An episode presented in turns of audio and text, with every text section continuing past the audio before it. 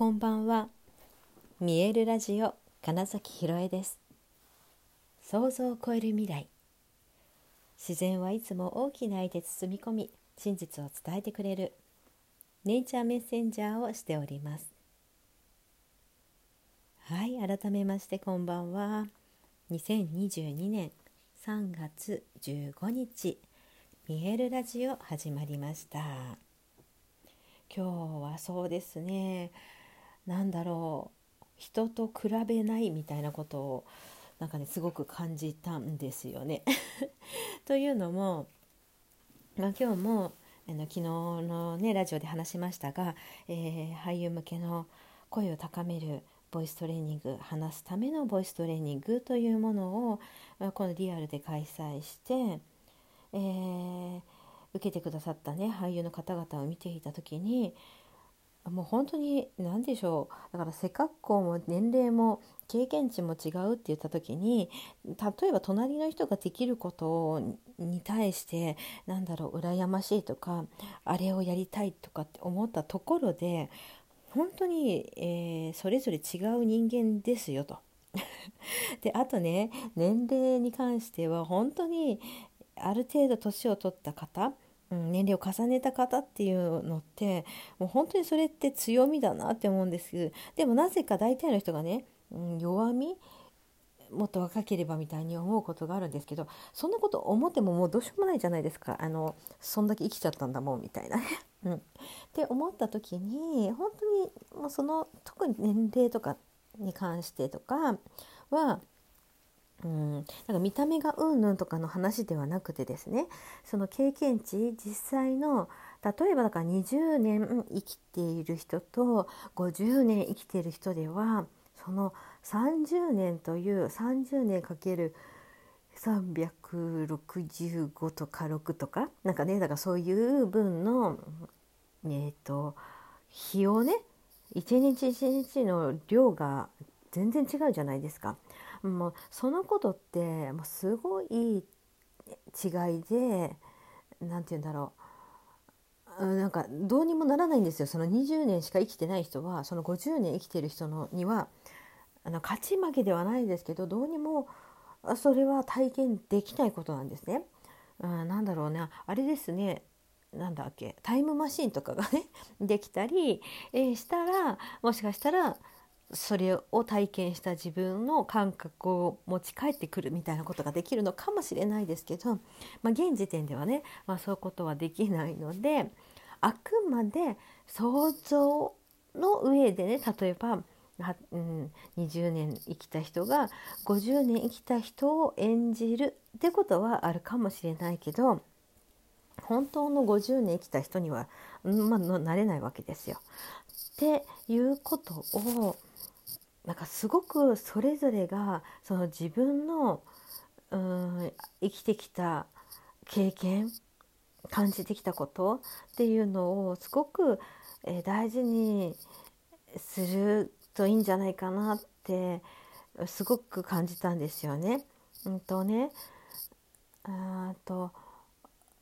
そのモデリングすることとかえー、っと何て言うのかなもうメンターを持つこととかね、えー、死と仰ぐ人がいるとかっていうのとなんだろうな自分のそのだから自分にしかできないこととを比べても本当しょうがなくってもちろんああいう風になりたいなっていうのはあったとしてもあれにはなれない。なんかねそこを明確に持ってた方がよくって今日そう例え話で例えば私がねあの舘ひろしさんをやりますって言った時にもういろいろな無理が生じるわけじゃないですか。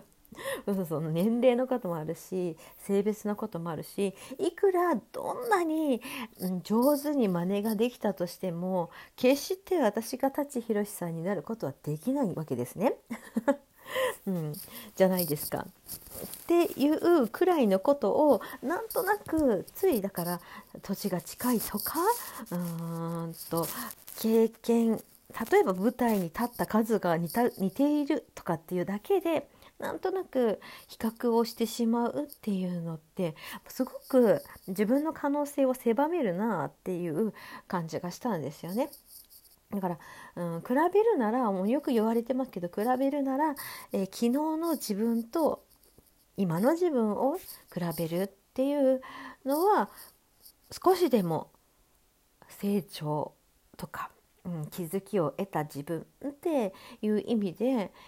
そこは多分ね意味があるんだけど別の誰かと比べることってめちゃくちゃナンセンスだなって、うん、今日のねうんとレッスンをしながらとてもそれを感じていて本当の自分の良さ自分にしかできないこと体験してきたこと感じたこと、うん、必ず体に刻まれていて本当にねちょっとしたことをなんだろう姿勢とかね呼吸とかを変えるだけでその自分の忘れている普段思い出さないような記憶っていうのがちゃんと引っ張られてくるんです引き出されて。でそれが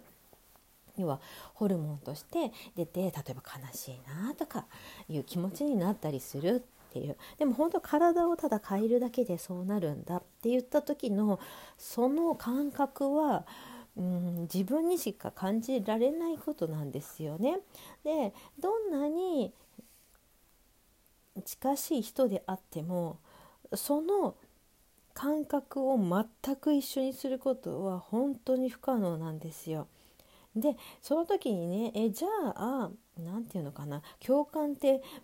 無理じゃないですかみたいなことを、うん、言う人もいるんですけどそれとはまた別で似た似た感覚というもの、えーと、あとはあの人のその脳みその仕組みミラーニューロンっていうものが似たような感覚を体に呼び起こすことによって、えー、共感することがあったり、えー、っと本当に近い体験っていうものが想像できたら共感はできるんですね。だから決してそのじゃあ私だけにしかないことだったら他の人には伝わらないじゃないっていうこととは違ってまあだからえなんだろう演じることとか共感を呼ぶこととかって多分すごい面白いチャレンジなんですよね。えだから決して決して本当の意味で全く同じってことがないのにこう理解できるとかそういいねって言えるとかあとはあそれこそ全然違うけどいいねって言えるその価値観の違いを認められることとかっていうのはだから人間の持っている機能とか 才能とかの面白いところだと思うんですよね。って思った時にだから比べるっていうあっちがいいとか自分がダメだとか逆に私の方がすごいんだぜみたいなのとかあのその比較している軸を変えるだけで座標軸をねだから変えればもう全然違う評価に多分なるんですよそれってね。であとだからどこから見てるかによっても全然違うわけですよね。背が高い低いとか分かりやすいじゃないですかだからどうしたっていうだからねいいとか悪いとか全くないわけですよね背が高いからいいとか背が低いからいいとかない、うん、のと本当一緒なんだけどいろいろなことができるとかできないみたいなのに関してはなんかねみんな比較しちゃうんですよ。で、まあ、それはね本当に学校の教育が、まあ、そういうシステムになっているっていうこともあるしでそれをねそれをうんだから無理くりみんな一緒みたいにしてるっていうなんか最近の 学校の話聞くとそれもどうかと思う、うん、だからねだって違ってみんな違ってみんないいわけですよ。って思った時に数学がめちゃくちゃできる人とね体育がめちゃくちゃできる人とその体育ができる人が、ま、全く数学できなくても何の問題もないわけですよ。なのになんかこのみんなで一緒平均みたいなところに無理くり収めようとするっていうのはもう本当になんなんか全然おかしいですよね。だってみんなが違うわけっていうところをなぜかうんと最近は無理くり収めようとしている。でももともともそれはそれでなんだろう数学ができるのがすごいみたいなね。偉いみたいにするからあ自分ができない自分を責めたりとかする人が出てくるわけですよね。その点数とかだけでその人を判断しがちみたいな、うん、空気があったからなんかね刷り込まれててそうしちゃうんですけどよく見てみたいな。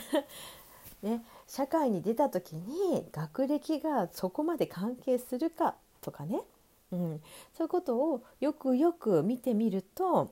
全然その比べることって意味ねえじゃんっていうことをね思ったりした、まあ、今日の、まあ、レッスンの時間でだからね本当にそれぞれが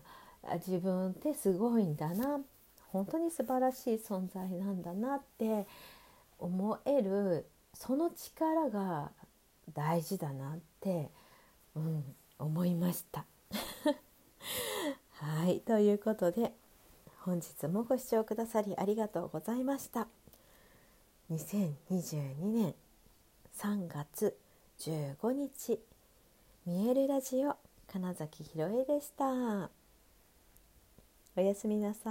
い。